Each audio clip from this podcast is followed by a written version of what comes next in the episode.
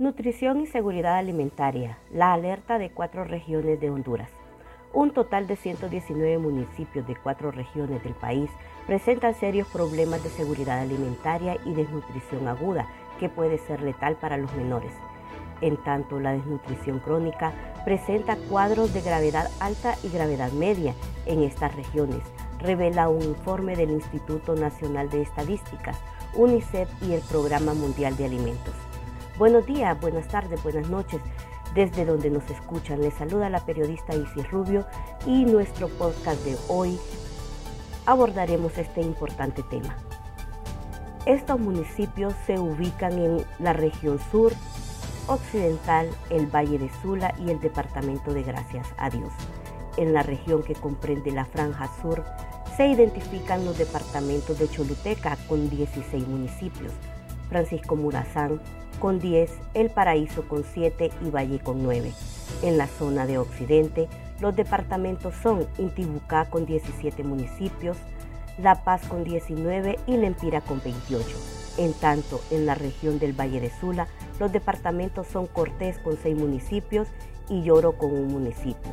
La región de Gracias a Dios contempla 6 municipios.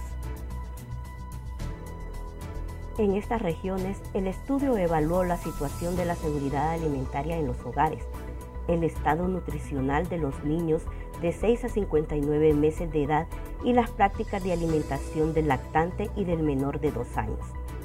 Los hallazgos encontrados en el estudio disparan las alarmas y obligan a un replanteamiento de las políticas nutricionales, pues en algunas de las regiones evaluadas se constató que al menos el 20% de la población pasó al menos un día sin comer y el 43% restringe el consumo de los adultos para que coman los niños pequeños al menos un día a la semana. Los hallazgos señalan que la prevalencia de la desnutrición global o bajo peso para la edad fue de 10.1% en la región de Occidente, colocándola en una situación de gravedad alta. En tanto, la zona de Gracias a Dios, la prevalencia fue de 5.1% y la región sur del 5%, poniéndolas a ambas en un escenario de situación de gravedad media. Mientras la prevalencia de desnutrición aguda asociada a una pérdida de peso reciente y acelerada u otro tipo de incapacidad para ganar peso dada en la mayoría de los casos por un bajo consumo de alimentos o la presencia de enfermedades infecciosas presenta una gravedad baja en las cuatro regiones objeto del estudio. Y aunque las prevalencias son bajas, este tipo de desnutrición es de especial atención por su letalidad, ya que es una de las principales amenazas para la supervivencia infantil, advierte el informe al citar literatura que indica que la probabilidad de muerte de niños con desnutrición aguda severa es 12 veces mayor que en un niño sin malnutrición.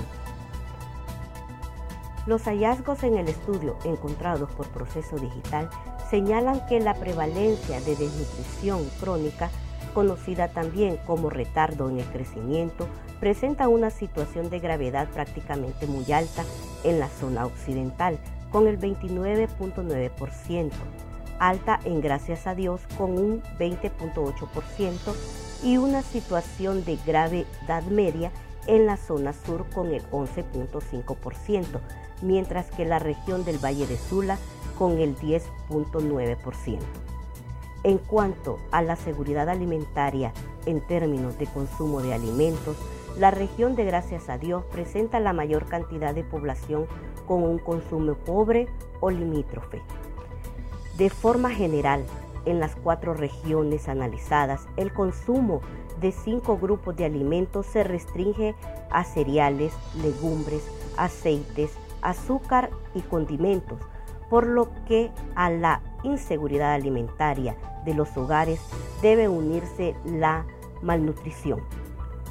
Los hogares que se encuentran en inseguridad alimentaria son mayoritariamente liderados por mujeres y se identifican con algunas etnias. Se trata de familias más numerosas encontradas en áreas rurales y con un nivel educativo menor.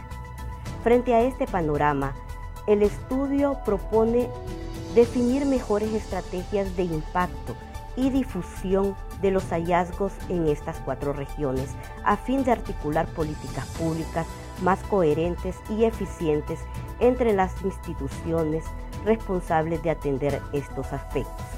Hasta aquí nuestro podcast de hoy. Les invitamos a nuestra próxima edición.